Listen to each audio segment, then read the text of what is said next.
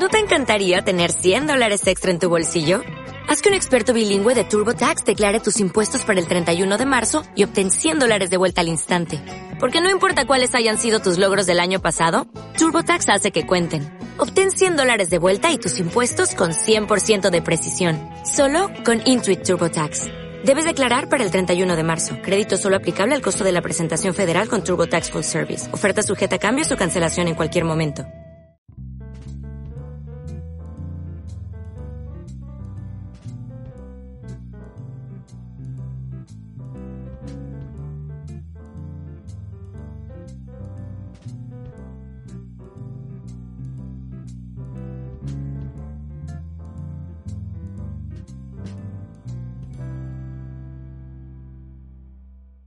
Muy buenas tardes, queridos escuchantes. Estáis escuchando Diálogos de Mentes.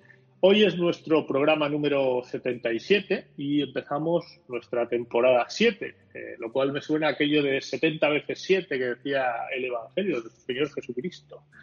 ¿eh? Se acercó Pedro y dijo a Jesús, Señor, ¿cuántas veces tendré que perdonar a mi hermano las ofensas que me haga? ¿Hasta siete veces quizá? Y entonces Jesucristo le dijo, no te digo siete, te digo hasta setenta veces siete. Y algún día hablaremos del perdón, pero hoy no va a ser ese día. Buenas tardes, José Manuel. Bienvenido a nuestra séptima temporada. Buenas tardes, Juanjo. Bien hallado a nuestra, en nuestra séptima temporada. Esto del siete, ¿verdad? Yo que me lo, me, siempre hablaba de los siete días de la semana, los siete magníficos o los siete pecados capitales, ¿no? Pero, Efectivamente, sí, sí. Pero es verdad, 70 veces 7. Eso es mucho, ¿eh? Eso es muchísimo, eso es muchísimo. Eso tiene que ser por, lo menos 490, ¿no? O, bueno, no sé cuánto. 7, por 7, 49 más el 0 por ahí, ¿no? 490, exactamente. Oye, que conste que el otro día me llamaron algo que no me habían llamado nunca. Eh, decían que era demasiado academicista. Digo, joder, digo, pues esto es la primera vez que me lo llaman, ¿eh?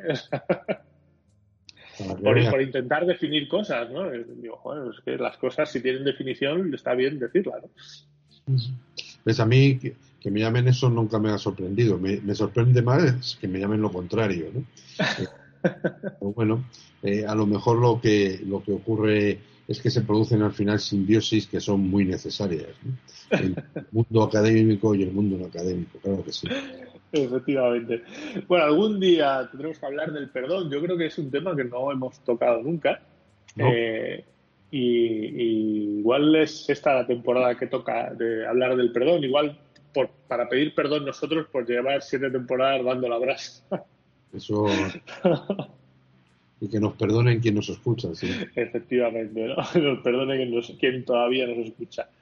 Eh, bueno, nosotros. Eh, tenemos eh, una especie de rutina, de hábito ya, que es eh, acabar siempre las temporadas hablando de las vacaciones y empezar siempre las temporadas hablando de la vuelta de las vacaciones. Entonces, eh, como intentamos darle algún enfoque distinto, ya que tenemos una rutina, hemos decidido que hoy vamos a hablar de la vuelta a la rutina, más que de la vuelta de las vacaciones. Ajá. Bueno, eh, fíjate que hablábamos antes eh, de, comenzar de que siempre antes de vacaciones estamos deseando romper con la rutina, de hacer otra cosa y tal, y ya cuando llevamos un tiempo de vacaciones dices, jo, qué ganas de volver a la rutina, ¿no? Y dejarme ya de tener que estar todos los días pensando en qué es lo que voy a hacer, ¿no? Es decir, me quiero levantar a la misma hora de siempre, desayunar tranquilamente, eh, coger el camino al trabajo, etcétera, ¿no? Eh, ¿Qué podemos entender por rutina? No te voy a decir antes de esto que, eso a lo mejor en, tu caso, ¿no? Porque lo que hacen algunos cuando se van de vacaciones es cambiar de rutina. O utilizar otra rutina. Es decir, ¿cuántos no van a la misma hora a la playa, están en la, eh, hasta la misma hora en la misma playa, comen en el mismo lugar, ah, más o menos se acuestan a la misma hora y se toman una copa en el mismo sitio en vacaciones? Pues probablemente haya muchos. Por lo cual lo que hacen es cambiar su rutina. yo particularmente soy de esos, eh, rutinas. Entonces eh, me gusta hacer cosas que no puedo hacer por regla general en el, en el resto del año por cuestiones de tiempo, de falta de tiempo, de trabajo, etcétera. Pero, pero que sí que me gusta repetir. Eh, bueno, al fin y al cabo, la, la, rutina no deja de marcar nada más un territorio en el cual nos sentimos mm, cómodos, seguros.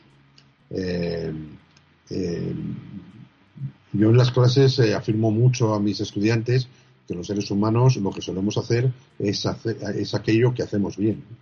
Y, justamente en eso, en buena medida, nace esa, esa idea o ese concepto de rutina. Eh, yo rutinizo comportamientos porque me resulta quizá eficiente. Y, por tanto, pues todo lo podemos pensar. Cuando nos levantamos, cuando vamos a trabajar, hacemos lo mismo, exactamente igual. ¿Por qué? Porque quizá lo hagamos de manera más rápida y por tanto más, eh, más eh, intentando llegar a, cumplir nuestros objetivos con la mayor rapidez. Y, y claro, cuando se produce ese cambio de rutina es cuando podemos entrar un poco en, crisis porque quizás no sepamos exactamente qué es lo que tenemos que hacer. Pero la rutina tiene muy mala prensa, evidentemente. me, estoy acordando de una canción ahora de Alberto Cortés que se llama Como de costumbre, que quizá la podríamos incluir eh, como, como leitmotiv musical de este programa, ¿no? porque es una, es una canción que habla de la rutina y además lo hace en términos muy rutinarios. ¿no? Eh, ah. eh, lo hace lo hace francamente bien. A mí es una canción que me gusta especialmente. Con la genialidad que tenía este hombre para componer letras. Y, y, claro, y, ahí estamos bien. Ahí estamos bien. Claro, otra cosa es que luego ante los demás pues comentamos, porque como la rutina está mal vista, eh, nadie, nadie dice abiertamente, no, si yo estoy muy cómodo con mis rutinas, oye. y yo hago siempre lo mismo y, también me gusta la rutina de que el día X a finales de mes pues se me paga religiosamente por lo que estoy haciendo. ¿no? Esto también e, es, es una gran rutina. ¿no? Sí, sí, sí. Eh, claro, fíjate, eh, son cosas, lo que tú dices, hay ciertas cosas que, pues que están bien vistas y cosas que están mal vistas. Eh, por ejemplo, a, a, cualquiera le preguntas, bueno, ¿qué te gusta hacer? Me gusta viajar, me gusta leer, me gusta ir al cine, me gusta ir al teatro, me gusta la música, cuando realmente hay gente que no le gusta viajar en absoluto y se, a lo mejor se cohibe un poco en decirlo, oye, pues a mí es que no me gusta viajar o no, yo es que la música eh, no me gusta, a lo mejor simplemente pasan palabras y no, y no entran a, decirlo. Con la rutina pasa un poco lo mismo. Todos, no, yo es que en cuanto me aburro, pues me gusta hacer cosas nuevas y demás. Y nuestros comportamientos suelen tender a lo contrario. Hombre, eh, es muy difícil encontrar alguien que viva una, que viva una vida como la de Indiana Jones. ¿no?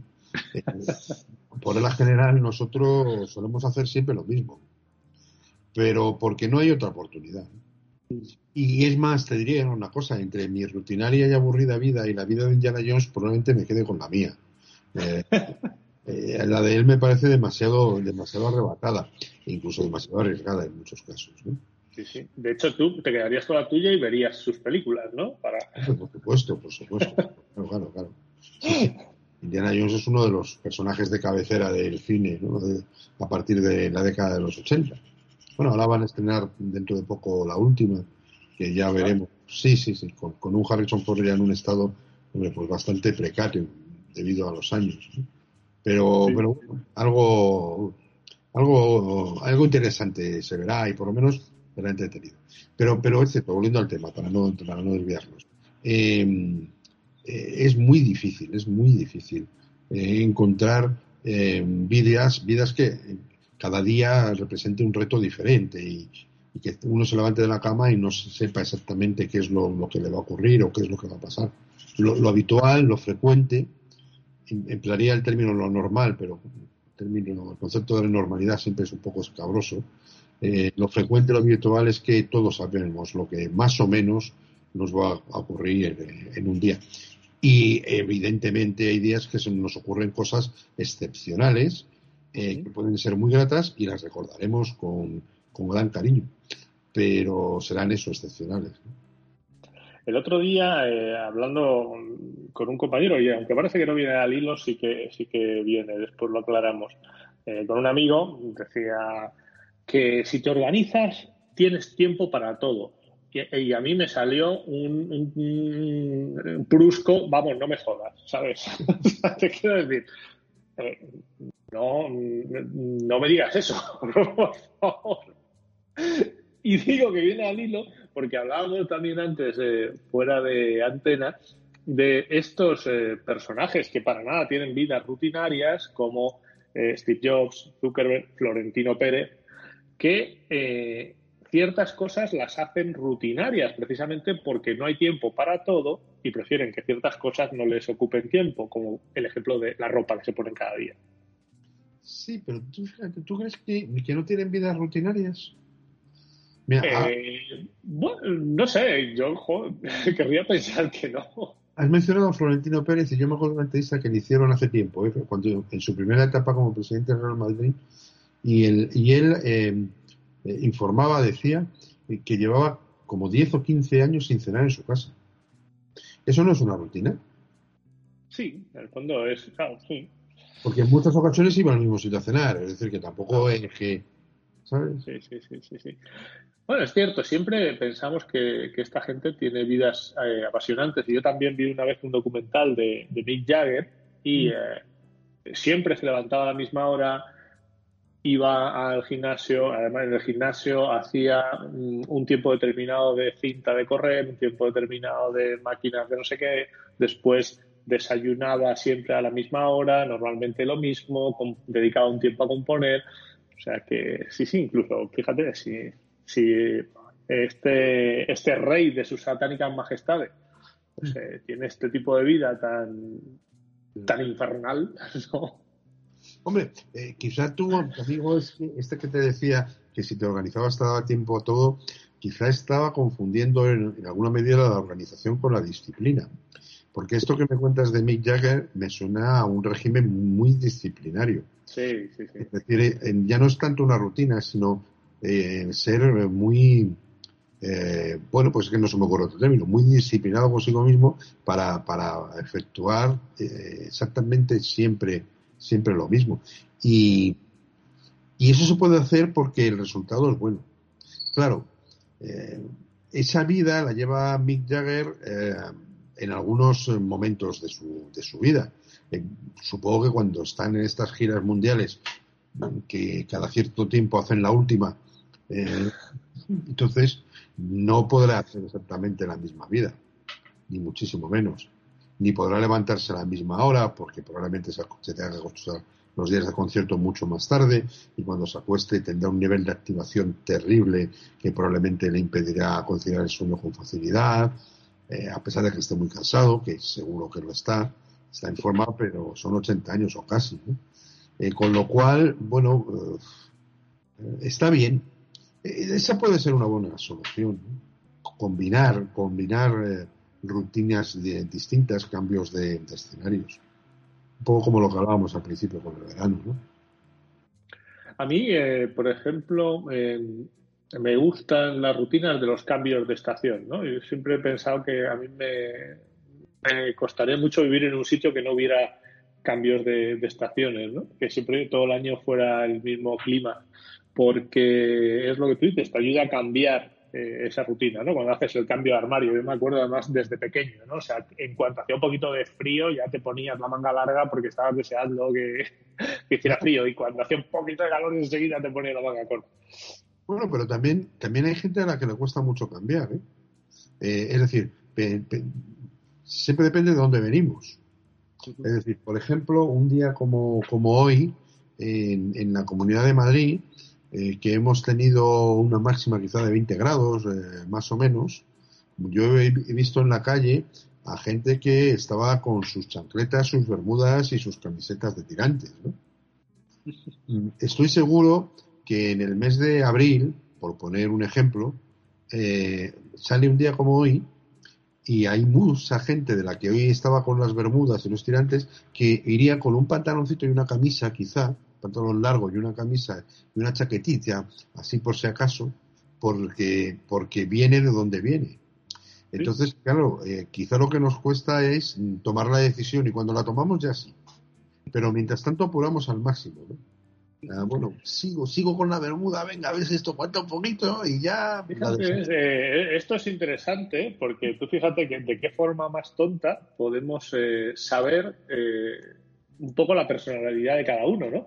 De si es más tendente a, a coger enseguida cosas nuevas y demás o a mantenerse en lo que está, simplemente mirando la ropa que lleva, ¿no? O sea, en los cambios de estación. Curioso. Claro, es que, vamos, ahora lo, podemos notar, ¿eh? Es decir, ahora lo podemos notar. Podemos ver a personas que llevan eh, eh, hasta un jersey de cuello vuelto y una chaqueta eh, que están caminando al lado de alguien que va con bermudas y con chaqueta. Sí, sí, la temperatura es la misma. Evidentemente alguien puede decir, bueno, eh, la temperatura interior corporal de la persona es distinta, vamos, uno es más friolero, otro es más caluroso, eso también puede, puede influir sin ningún género de dudas. Pero esta, esta variable yo creo que es muy importante. Me da pena hacer ese cambio de armario y, joder, aguanto todo lo posible, ¿no? Sí, habría que ver si, ese, si es el mismo individuo, ¿no? O sea, si el mismo individuo que aguanta mucho las bermudas es el mismo que luego se tira mucho tiempo con la ropa larga, ¿no? Si es el mismo, obviamente no tiene nada que ver con una cuestión de temperatura corporal o de sensación térmica. Exactamente, exactamente. Eso podría ser interesante. Eh, intentar investigarlo. Fíjate, hemos sacado hasta un tema de investigación. Sí, sí, sí. Además, eh, tú tienes eh, posibilidad de hacerlo, ¿no? Porque en la universidad ves cómo van llegando y dices, oye, vamos a hacer un estudio este año, queridos alumnos. Pero no os voy a decir de qué, porque si no te lo fastidian. Se supone que una vertiente de nuestro trabajo es esa, investigar. Claro, claro, por eso, oye, no es, eh, no es mal, no es mal estudio, ¿eh? de ahí se pueden sacar muchas conclusiones. No sé, no sé qué opinarían los que suelen dar dinero para eh, que la gente investigue eh, acerca de un proyecto de estas características. Hombre, pero bueno, cosas peores han visto. Sí, sin duda, sin duda. Eh, todos los años se siguen dando, creo, los antinobel, ¿no? Eh, que premian eh, a las investigaciones más absurdas que se dan en todos los campos. Y esta no sería absurda. A lo mejor alguien le podría considerar poco interesante, pero hombre, no, no muy absurda no sería. Sí, sí, sí, oye, está, está bien, está bien. ahora con los temas estos de, de las temperaturas y calefacciones igual, puedes vender este estudio como que lo vas a utilizar luego para condicionar a la gente a que mantenga durante más tiempo eh, la ropa corta y entonces no se queje de la temperatura y luego pues tenga menos tiempo la ropa larga o algo así. El ahorro energético. ahorro energético total. No, habría que ver cuánto gasta en aire acondicionado el de las Bermudas y cuánto gasta en calefacción el de el del jersey. No. Sí. sí, sí, Habría, habría que ver. Ahí eh, tendremos que hablar con las energéticas a ver si nos financian el estudio. bueno, pero básicamente porque nos entendamos, eh, la rutina, lo que yo entiendo al menos es pues hacer siempre lo mismo de la misma forma, ¿no? Más o menos. Eh, mm. O bueno, pues, eh, o no siempre durante pues un periodo de tiempo, ¿no? Es, pues sí. pero es un concepto muy importante.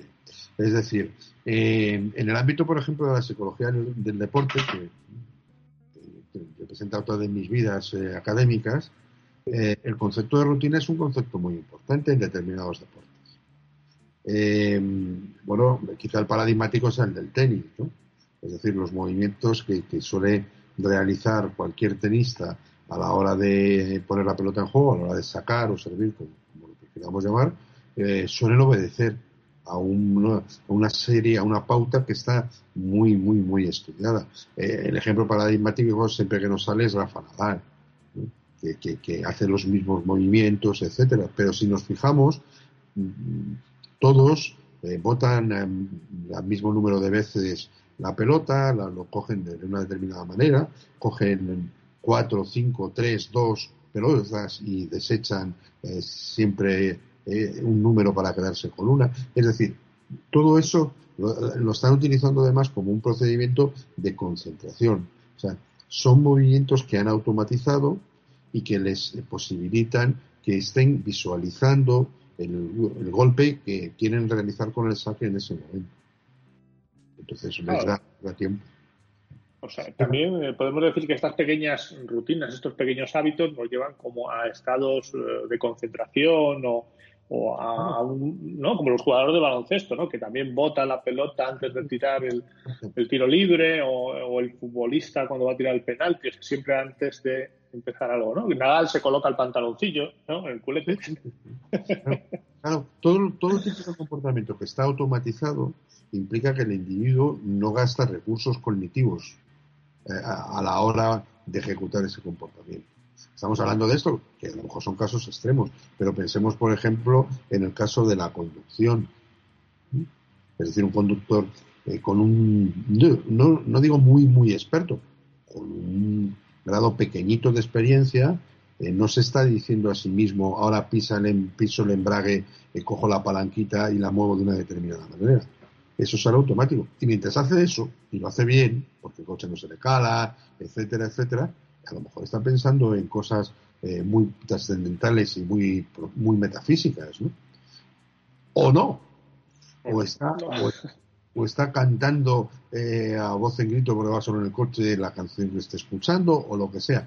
El caso es que no lo hace así.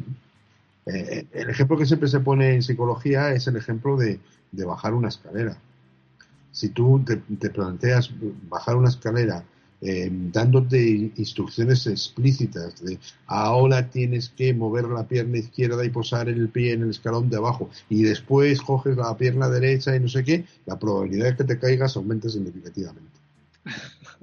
Entonces, bueno, pues esos son, esos son movimientos rutinarios que, que son muy eficientes en ese sentido, porque no tienes que pensar. Cuando estuvo en otro orden de cosas, cuando estás cocinando y tienes un plato muy automatizado, pues tú lo puedes hacer perfectamente mientras estás resolviendo cualquier otro tipo de cuestión. Por ejemplo, hablar por teléfono por una cuestión de trabajo con el altavoz puesto mientras estás picando la cebolla. Y no, y no te vas a cortar los dedos porque estés hablando por teléfono. Eso Si tienes un determinado nivel de experiencia, si tienes la rutina muy bien interiorizada, si es la primera vez que vas a cortar cebolla, por favor, concéntrate en eso. Sí, pues si no, a lo mejor comer dedos en lugar de cebolla. Bueno, estos son, lo hablamos también antes, ¿no? Las dos formas de, pensar, ¿no? El pensar rápido, pensar despacio, ¿no? de, de Kahneman, que decíamos antes también fuera de antena. Eh, que precisamente se hace pues, para ahorrar energía, ¿no? Para que nuestro cerebro no esté constantemente tomando decisiones sobre qué es lo que tiene que hacer o cómo se tiene que comportar. Claro, porque es que además no en todas las situaciones es necesario emplear esos recursos cognitivos. Es decir, hay muchas situaciones en las cuales no, tienes eh, por qué eh, estar sopesando en la balanza los pros y las, los contras a la hora de tomar una decisión. Entonces, ese sistema que Kahneman propone eh, de ese pensamiento eh, rápido, pues evidentemente es muy, es muy útil. Hago, un inciso porque, claro, estamos hablando de, Kahneman y a lo mejor alguien de nuestra audiencia no, no, conoce a Kahneman. Eh, Kahneman para, para, para nosotros, me refiero para los psicólogos en este caso, es un motivo de, es un motivo de orgullo, porque fue el primer premio Nobel psicólogo. Claro, no existe un premio Nobel en psicología. Eh, él lo ganó en economía. Eh, precisamente con sus trabajos relacionados con los procesos de toma de decisiones, los sesgos, hemos hablado mucho de, sesgos en algún momento determinado, y, los trabajos que hizo eh, fundamentalmente con su colega y, de trabajo y además amigo personal que era Tersky. Tersky y Kahneman, digamos que son dos hombres de referencia absoluta en el ámbito de la, psicología. Y, en efecto, pues eh, distinguía estos dos sistemas. El sistema de mm, comportamientos automáticos no reflexionados y comportamientos, ese pensar despacio, que, efectivamente tienes que dar muchas vueltas. Y, además afirmaba con rotundidad que eh, que eh, el primero de los sistemas, el de pensar rápido, no tenía necesariamente por qué eh, llevar al individuo a tomar decisiones equivocadas. Es más, que en la mayoría de las ocasiones, con, independencia del sistema que utilices, en la mayoría de las ocasiones las decisiones que tomamos son, son correctas. Eso quiere decir que en algunos en, momentos puntuales nos podamos equivocar, que nos equivocamos. Pero en principio no es tan malo necesariamente pensar rápido. Fíjate, también, eh, aquí entra el depende, ¿no? Eh, decía también eh, Jeff Bezos, el, dueño de, Amazon, que hay, hay divide las decisiones en dos tipos. Las que mm, no tienen una gran influencia, se pueden deshacer sin mayores problemas, etcétera, y las que no, las que son eh, las que provocan un calado profundo en la empresa, no se pueden no se pueden deshacer con facilidad, cuestan mucho dinero, etcétera. Decía que las primeras mm, no había que dedicarles absolutamente ningún tiempo y a las segundas es a las que hay que dedicarles todo el tiempo que sea necesario, ¿no? Eh, porque si dedicas mucho tiempo a las primeras, pues realmente nunca haces nada. Entonces, la parálisis por análisis también que dicen. Claro, claro, claro. Eso es muy importante. Es decir, fíjate que en, la sociedad en general, eh, la impulsividad, porque en cierta medida estamos hablando de eso, eh, tiene mala prensa. Decir de un individuo que es impulsivo, pues no, no, es decir nada bueno de él. Pero claro, la impulsividad no, debe, no debe asociarse simplemente a la rapidez, sino que la impulsividad nace del cruce de dos variables, una es la rapidez en la respuesta, pero la otra es el, acierto o el error en esa respuesta. De tal manera que un individuo que responde rápido pero responde acertadamente, pues es un individuo que al cual no cabría tacharle con el, adjetivo de impulsivo. Es un individuo muy eficiente. ¿O cuál sería el impulsivo? El que responde con rapidez, pero se equivoca. Claro. en el otro polo estaría el, reflexivo, porque estamos hablando de un continuo, un, un, polo está en la impulsividad y en otro polo está en la reflexividad. ¿Quién sería el reflexivo? Aquel que piensa lento, lo da una respuesta rápida y acierta. Y claro, nos queda una, una cuarta combinación, que esa es muy mala, que es el que piensa mucho despacio y falla el pobre y se equivoca. Entonces, claro, esos eh, desde luego tienen un peor pronóstico. Entonces, pues lo podríamos hacer hasta con el típico chascarrillo, ¿no? Están, eh, te voy a hacer una pregunta. Eh, hay una guerra entre Francia y España. ¿Dónde entierran los supervivientes? Y entonces va uno que dice, pues hombre, los franceses en Francia y los españoles en España, ¿no? Ese es, el, ese es el impulsivo. Eh, totalmente, claro. Sí, sí, que a los supervivientes no se les puede enterrar. Eh, eso es, sí, sí, de esos hay muchos acertijos ¿no? en esa línea y además solemos caer. claro. Pues están pensados para que caigamos, obviamente. Claro, pero ahí el que tiene ventaja es el que se toma un poquito de tiempo. Claro, sí, sí, sí. sí. Eh, hay, hay otra que es, ¿cuántos meses tienen 28 días? ¿no? Febrero, eh, no todos tienen 28 días. algunos que tienen más de 28, pero 28 tienen todos, ¿no? Entonces ahí nos traiciona un poco esa, esa impulsividad. Sí, sí, sí. Em, estos pensamientos eh, impulsivos, eh, hay veces que, que, yo creo que mm, realmente no son tal, ¿no? creo que una vez eh, que nosotros hemos tomado una decisión reflexionada, simplemente somos consecuentes con ella. Por ejemplo, yo decido que voy a salir a correr todos los días. Si yo cada día que me toca ir a correr pienso, mm, está un poco nublado, debería ir, no debería ir, he comido demasiado, igual no debería ir, entonces al final no hacemos nada. Es decir, si una decisión ya está tomada, porque salgamos, aunque esté un poco nublado, o, o si decidimos hacer dieta o decir, oh, pues eh, he decidido dejar de fumar y piensas, bueno, por un cigarrillo, ¿no? Aunque lo hayas decidido, mm, eso no se debería considerar impulsivo, es simplemente ser consecuente con una decisión ya meditada y tomada antes, ¿no? ¿Te refieres a que si decide correr y sale a correr? Claro, claro, obviamente. O sea, él ha decidido correr, pero no lo decide ese, en ese momento. Él ya ha decidido que eh, va a salir a correr todos los martes y miércoles, por ejemplo, ¿no? O ir al gimnasio o alguna actividad, o, ir, o ir al cine. He decidido que yo voy a ir todos los miércoles al cine. Pero no me planteo cada miércoles, pues eh, la verdad que hoy eh, tengo un poco de sueño, no me apetece ir a ver una película o, o no me apetece ir al gimnasio. Es que eso que estás comentando tiene que ver exactamente con la motivación pero con la motivación entendida en, términos de desear o no desear emitir un determinado tipo de comportamiento. Eh, en definitiva, en querer o no querer hacerlo. Eh, claro, cuando, cuando uno toma la decisión realmente, por ejemplo, lo has mencionado tú el tema, de querer, de querer dejar de fumar, pues evidentemente es porque está muy convencido. Y si está muy convencido, le va a resultar relativamente sencillo dejar de fumar. El problema está cuando no estás lo suficientemente convencido y tú te estás diciendo a ti mismo, venga, lo voy a dejar. Entonces se lo dices a la gente y tal. Pero en realidad, como no quieres dejar de, fumar, pues no dejas.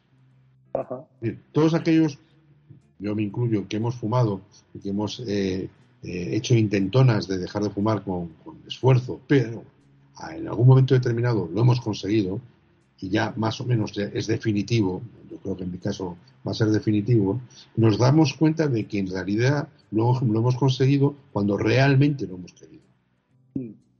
No cuando nos hemos sentido presionados por, por allegados, por alguien, por la sociedad, etcétera.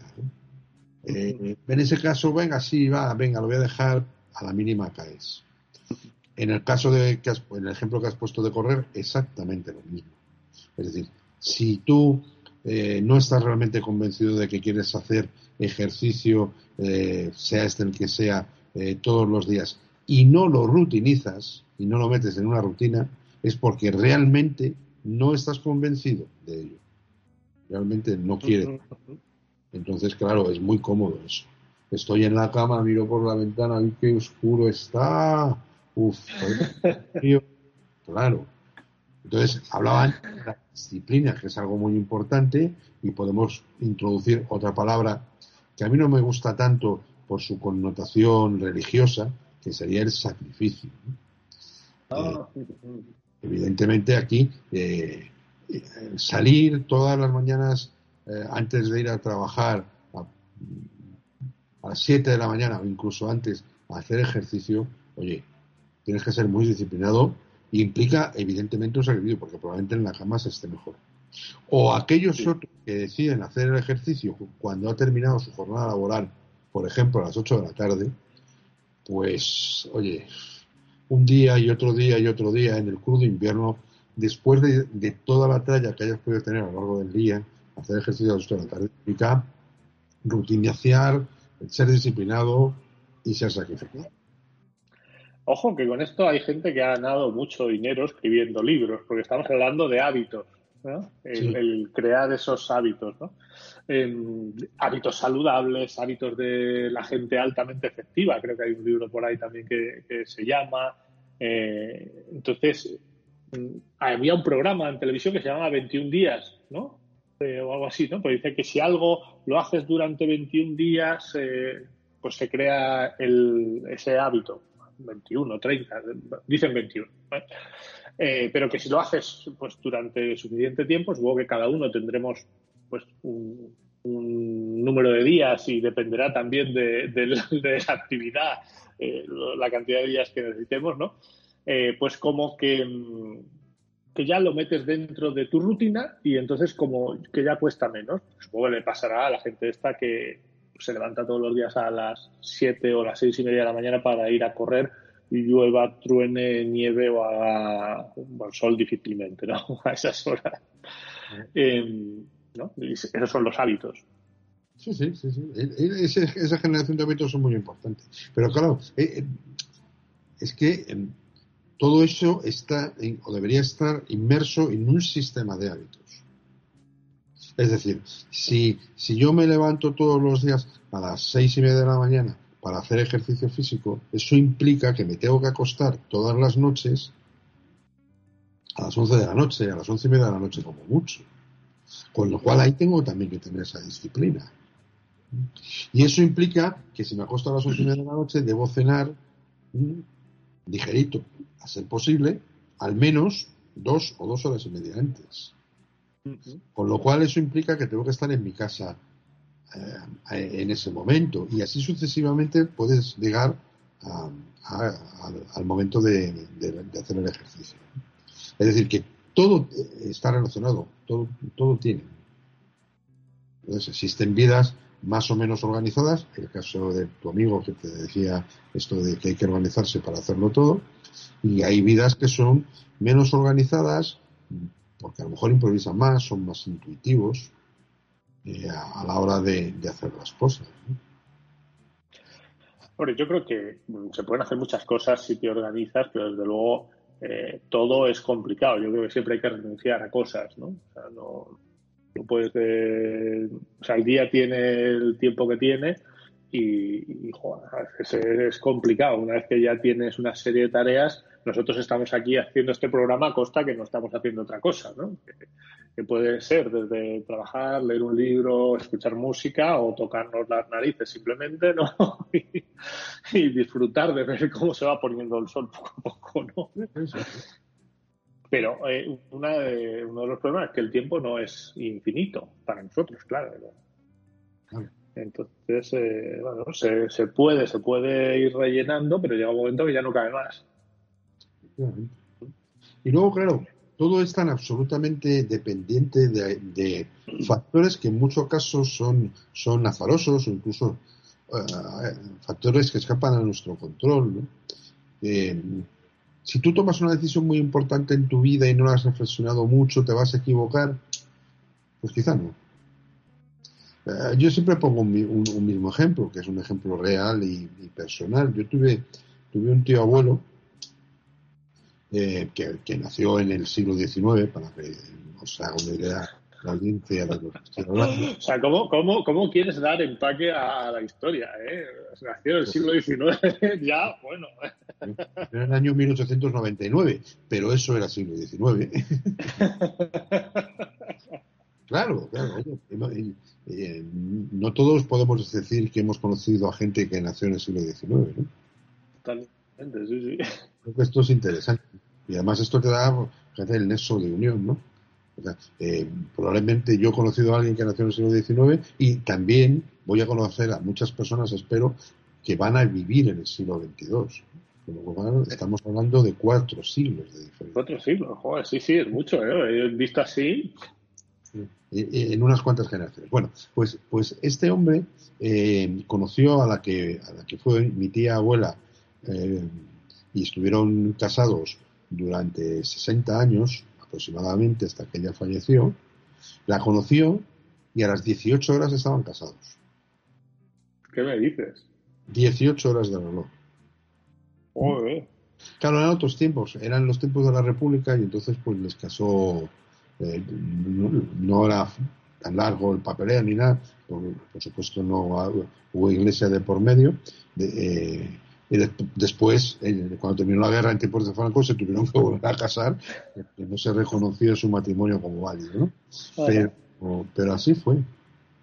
Así fue. Los que son un comisario de guerra o algo así. Porque se pusieron en, guerra. No, no, no en guerra o antes de, la, República, pero bueno. Y ya alguien podía pensar, joder, una decisión como la de matrimonio, de 18, pues así está, ¿no? Y en, esa misma época, han cambiado muchas las cosas, pero en esa misma época podríamos hablar de casos de noviazgos de 10 años pensando dónde lo vueltas a la madera y luego se casaban y a, los seis meses no se aguantaban. Sí, sí, eso te iba a decir, que hay casos que pasa justamente lo contrario, ¿no? Después de mucho tal, eh, te casas y ya no te, separas al poco tiempo, ¿no? Eh, nada garantiza que una decisión sea buena. A mí me, eh, yo siempre pienso lo mismo, que, no sabremos en qué, nos, en qué hemos acertado, en qué nos hemos equivocado hasta que no nos muramos, ¿no? Entonces ahí ya podrás echar cuentas, ¿no? Pero hasta que no te mueras todavía no sabes por dónde va a salir la cosa. Sí, en ese momento a lo mejor no, no pueden echar las cuentas, o sea. Claro, ya, ya te da igual, ¿no? Las cuentas se las echarán otros por ti. Eso es, eso es. Pero bueno, Es que también eso de hacer una, una auditoría de tu vida, pues es feo. Mm, eh, sí, sí, sí, sí. Yo cada vez es, eh, o me gusta a mí más eh, mirar hacia adelante, ¿no? mirar hacia atrás es como muy... ¿Para qué, no? Ya, si esto ya tienes que mirar para adelante. Hay una frase a mí me gusta mucho, ¿no? Que no mires para atrás no va a ser en ese sentido, ¿no? Si estás mirando todo el rato para atrás, lo único que puedes hacer es darte un porrazo, ¿no? Sí, sí, pero luego también el mirar para atrás tiene algunas ventajas, porque la memoria y, el propio ser humano es muy benevolente consigo mismo. Es decir, eh, nosotros, nosotros en nuestra búsqueda de preservar nuestro equilibrio cognitivo, vamos a decirlo así, pues tendemos a recordar todo aquello que es positivo. Mm. Por lo menos eh, cuando ha pasado un cierto tiempo, un medio o un largo plazo. Eh, en las relaciones de pareja, pues parece que es evidente. Una relación de pareja que ha terminado muy mal, de muy mala manera, claro, a los días siguientes de la ruptura tú tienes recuerdos feísimos. Pero va pasando el tiempo y te vas quedando con los buenos momentos que pasas que en esa relación de pareja. Y eso eh, alivia siempre mucho.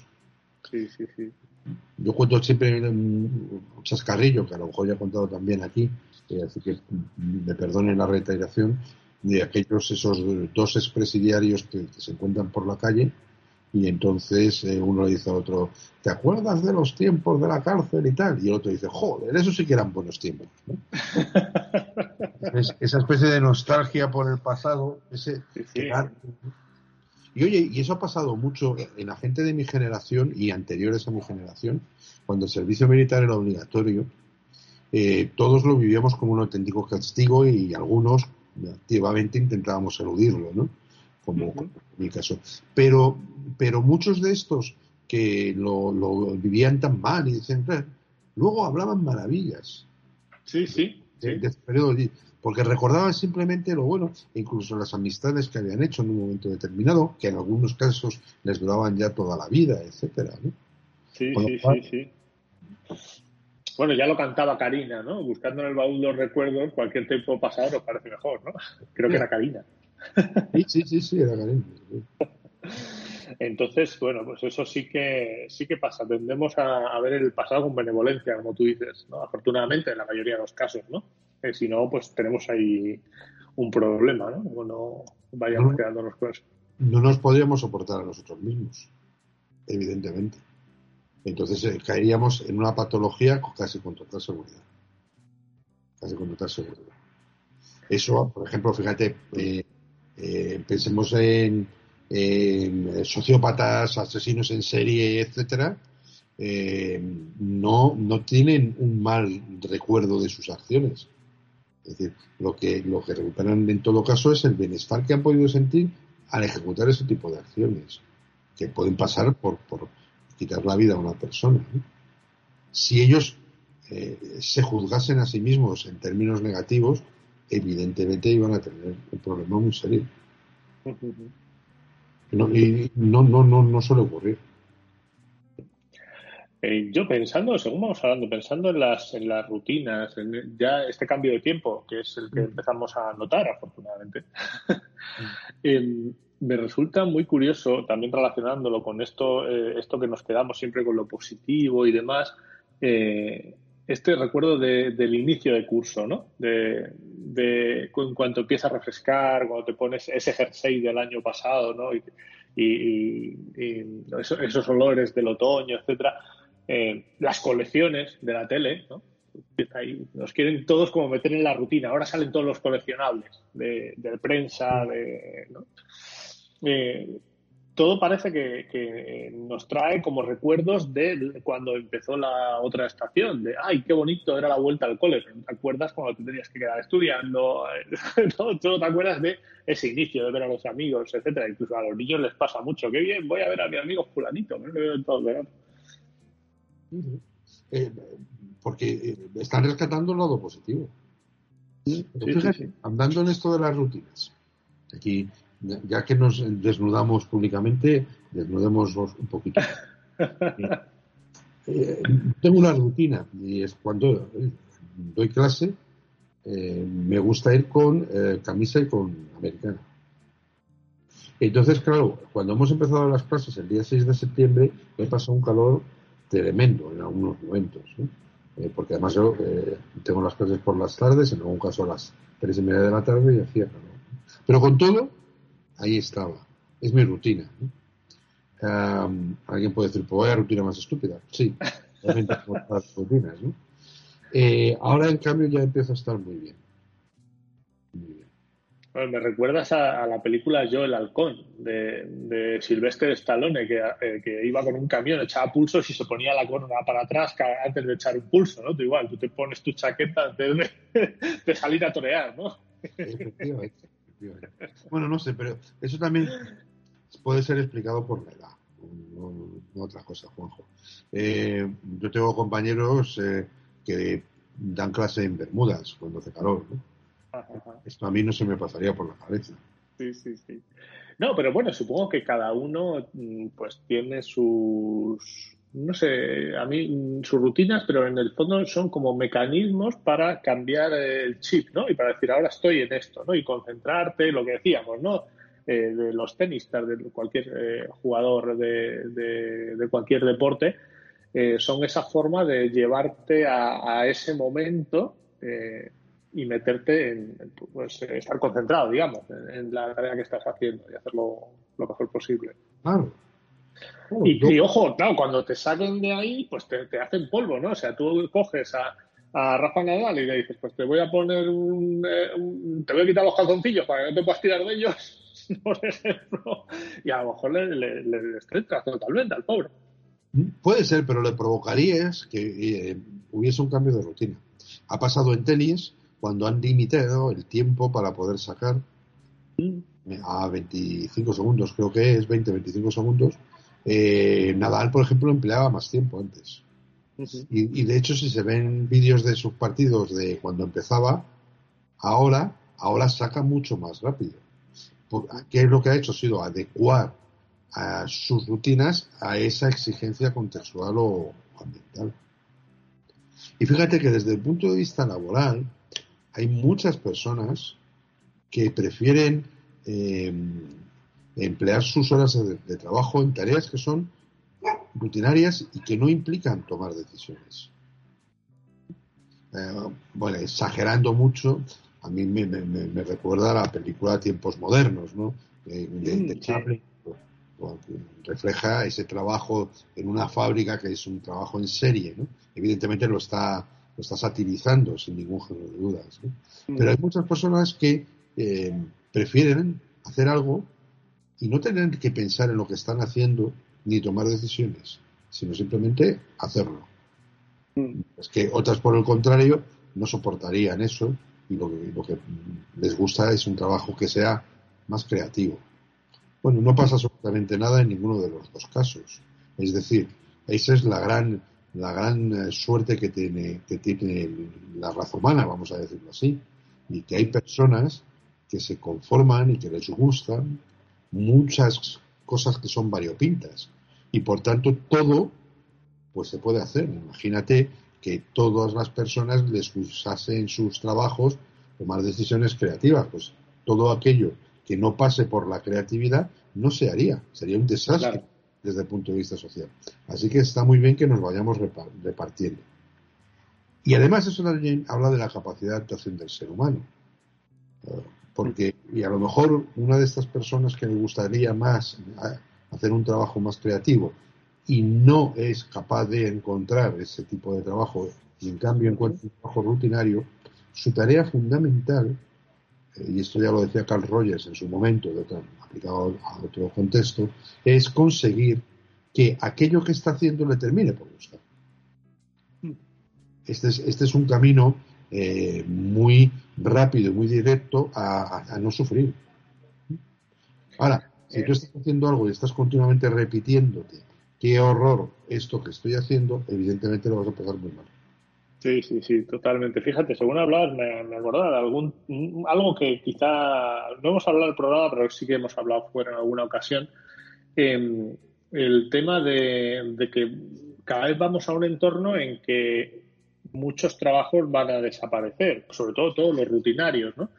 Entonces va a haber mucha gente que no va a hacer, no, va a saber qué hacer con su tiempo porque no le gusta otro tipo de trabajo que no sea ese rutinario.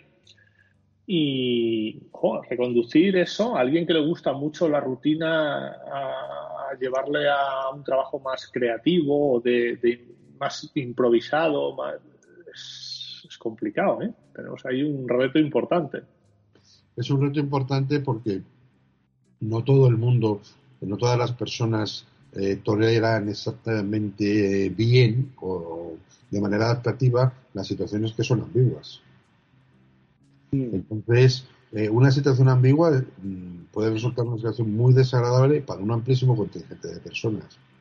Porque, porque, porque a estos les gusta conocer eh, eso que coloquialmente se conoce con el nombre de las reglas del juego.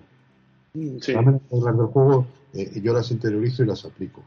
Ahora, no me digas que no hay reglas. ¿Sabes? Porque a lo mejor entro en crisis no sé qué hacer. Claro. Sí, bueno, es que moverse en situaciones ambiguas es complicado, ¿no? Jugar sin saber las reglas, además puede llegar a ser muy frustrante, de hecho. Claro, claro, pero bueno, que en cierta medida eh, nos puede pasar a todos en algún momento. Es decir, eh, cuando vivimos una situación nueva, donde no sabemos exactamente cómo poder categorizarlo, porque para nosotros es una situación que genera mucha incertidumbre. Eh, eh, la resolución, ¿no? Y por tanto, la podemos considerar como una situación ambigua. Normalmente, ¿cómo procedemos? Pues por ensayo y error. Bueno, tendemos a, repetir comportamientos anteriores, ¿no? Si tenemos alguna experiencia que se parezca, bueno, pues voy a hacer lo mismo que, he hecho antes, ¿no? Sí, claro, pero eso te puede llevar al fracaso. Mm. Por ejemplo, eh, lo hemos mencionado antes lo de la relación de pareja. una, relación de pareja yo la definiría por definición como una situación ambigua. Entonces, tú has tenido una relación de pareja. Has terminado la relación de pareja. con, una nueva pareja vas a hacer lo mismo que haces con la otra? Bueno, en principio sí, ¿no? Dices, vamos a ver si funciona. En sentido estricto, eso a lo mejor te lleva al fracaso. Sí, sí, sí. bueno, de hecho, esto suele pasar mucho, ¿eh? O sea, eh, hay eh, algunas personas que siempre buscan el mismo perfil de pareja y siempre les va mal con ese perfil, ¿no? Ah, yo te lo voy a plantear justo en sentido contrario. A lo mejor eso que hiciste mal con la pareja A, lo vuelves a hacer con la pareja B y es maravilloso. Y viceversa. De ahí la ambigüedad de la situación. Claro. ¿Sabes? Hablamos de relación de pareja, pero podemos hablar de cualquier otro tipo de relación entre seres humanos. Un desconocido eh, la característica fundamental que tiene es que es desconocido, claro.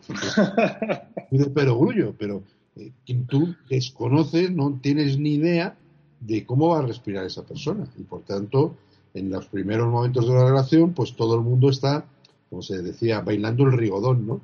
Eh, con mucho cuidado para no, no pisarnos los pies. Y luego ya vemos a ver hasta dónde se puede llegar y hasta dónde no se puede llegar, pero en principio y es porque es esa situación ambigua. Sí, estamos midiendo ahí a ver hasta dónde va cada uno, ¿no? cuáles son los límites. No sabes dónde, dónde, dónde te puedes equivocar en un momento determinado, ¿no? Sí, sí, sí. Por eso los seres humanos somos en alguna medida, en muchos casos, jugadores ventajistas, jugadores de ventaja. Y nos gusta conocer previamente a aquello con, lo cual nos vamos a enfrentar. Mm. Entonces, si te van a presentar a alguien, tú preguntas, oye, ¿ese alguien qué? ¿De qué pecojea? ¿Cómo va? No sé qué. Para tú irte haciendo una idea. De hecho, pasa al contrario también. Tenemos mucha tendencia cuando presentamos a alguien eh, de darle algún dato más. Mm, eh, decir, oye, pues mira, este es fulanito, amigo mío de no sé dónde, qué tal, qué cual, ¿no? En lugar de decir, oye, pues mira, no, mira, este es Fernando. Sí, sí. Y, lo dejas ahí, ¿no? Claro, tanto el que presenta se siente como obligado a introducir un poco a la persona presentada, como a quien se lo presenta, un poco como decir, bueno, dime algo más, ¿no? No vaya a ser que me cague en la Guardia Civil y tengamos un problema, por ejemplo, ¿no? Sí, es que eh, la, posibilidad de cometer un error va a todos los niveles, ¿no? Eh, el comentario más tonto posible, ¿no? O no.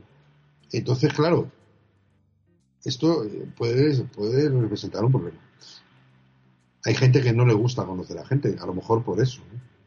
Mm. Sí, es verdad. Es, eh, igual tiene que ver con esto de las rutinas y, hay tipos de personalidades que le gustan más las rutinas y otras que le gustan menos. Es verdad que hay mucha gente que le encanta conocer gente nueva, ¿no? Y están todo el rato relacionándose y demás. Y otros que prefieren, una vez que eh, luego son muy fieles ¿no? a ese grupo pequeño de, amigos o de, conocidos y se sienten muy incómodos cuando aparece eh, un miembro nuevo, ¿no? Acercándose al grupo, ¿eh? Yo tengo así, se me ocurren dos o tres que son de ese perfil. Sí, sí. Fíjate que yo diría más bien que hay tipos de personas, ¿no? Más que tipos de personalidades, ¿no? Tipos de Sí, sí, sí. Entonces, bueno, eh, es, es, en función de lo, de lo, que es también la propia historia. Hay variables ahí psicológicas que podemos relacionar. Por ejemplo, la búsqueda de sensaciones, ¿no? Esto es uno de ellos que se me está ocurriendo, que uno de los que estaba pensando eh, tenía la rutina de comer pizza de un día de la semana, no sé, el martes, el miércoles, cuando fuera.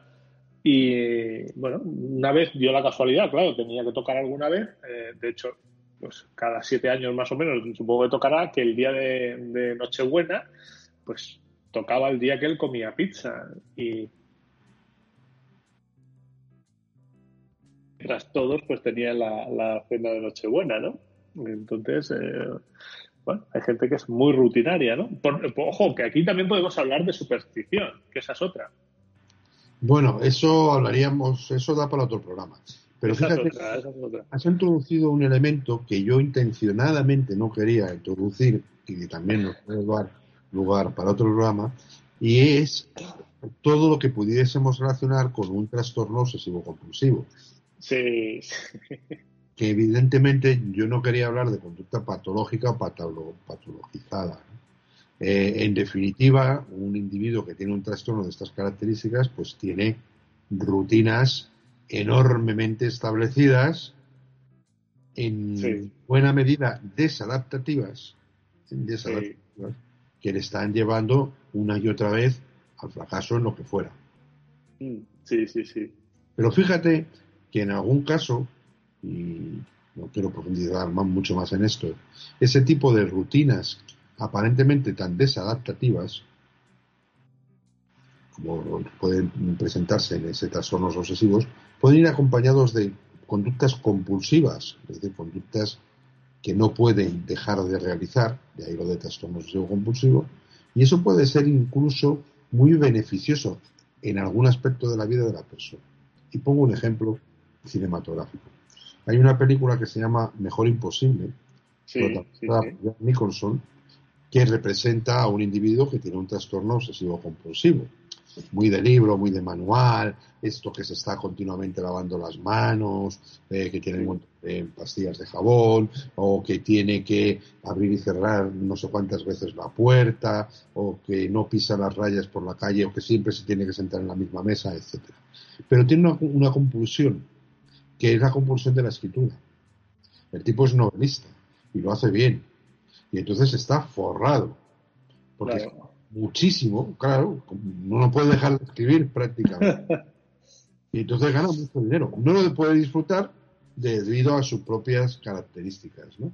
Pero, pero, pero esa compulsión, en, el, desde el punto de vista del beneficio que le ocasiona, la podemos definir como adaptativa la película, eh, todas sus rutinas, todas sus obsesiones y todas sus compulsiones se rompen cuando se cruza una mujer de por medio, empieza el amor, pero no voy a contar más y está claro que es una película. Sí, sí, sí, Bueno, está bien no, con, no confundir lo que es una rutina, un hábito con algo compulsivo, ¿no? O sea, es decir, una rutina, un hábito, si un día no lo haces, bueno, te puede gustar más o menos, pero es algo que puedes dejar de hacer, ¿no? No es como otro personaje de ficción que es eh, de ese perfil es Sheldon Cooper, el de, Big Bang Theory, no sé si conoces la serie, pues lo de toc, toc, toc, penny, toc, toc, penny, lo tengo que hacer tres veces y si no... Eh, entro, vamos, eh, me quedo roto, ¿no? y su compulsión es la física y, es un genio. Claro, sí, sí, sí, eso es, eso es. Muy bien, pues eh, bueno, eh, a lo tonto, tonto hemos llegado al final del programa eh, hablando de las rutinas y de muchas más cosas, como siempre. Eh, nos han salido diferentes temas para tratar en otros programas. A mí me gustaría hablar de la superstición y, y hablar del perdón también, que no hemos hablado nunca, ver un poco cómo funciona ese mecanismo eh, sobre todo en el, en el que perdona más que en el perdonado, porque en el perdón muchas veces el que descansa es el que perdona, ¿no? O sea, te quitas eh, eso de, encima, ¿no? Es, eh, porque mientras no perdonas tienes algo pendiente, ¿no? Tienes ahí... Hay un, hay un dicho muy castellano que dice, yo perdono pero no olvido. sí, sí, sí, sí, sí, sí. Totalmente, totalmente. Es manera de no perdonar. Sí, sí, sí. Yo, a mí me, o sea, a mí me gustaba decir, yo olvido, pero no perdono. A mí se me olvida, yo, no lo voy a tener en cuenta, pero wow, como vuelvo a acordar, todavía sé que no me vas a pagar, vamos. en fin. Muy bien, pues nada, nosotros esperamos volver a nuestra rutina de cada 15 días, eh, estar un ratito charlando sobre alguno de estos temas que nos interesan y que esperamos que sean de interés para nuestros queridos escuchantes, que ya les echamos de menos. Por supuesto que sí. Muy bien, José Manuel. Pues eh, hasta dentro de 15 días más o menos. Hasta dentro de 15 días. Venga, chao. Oh, hasta luego.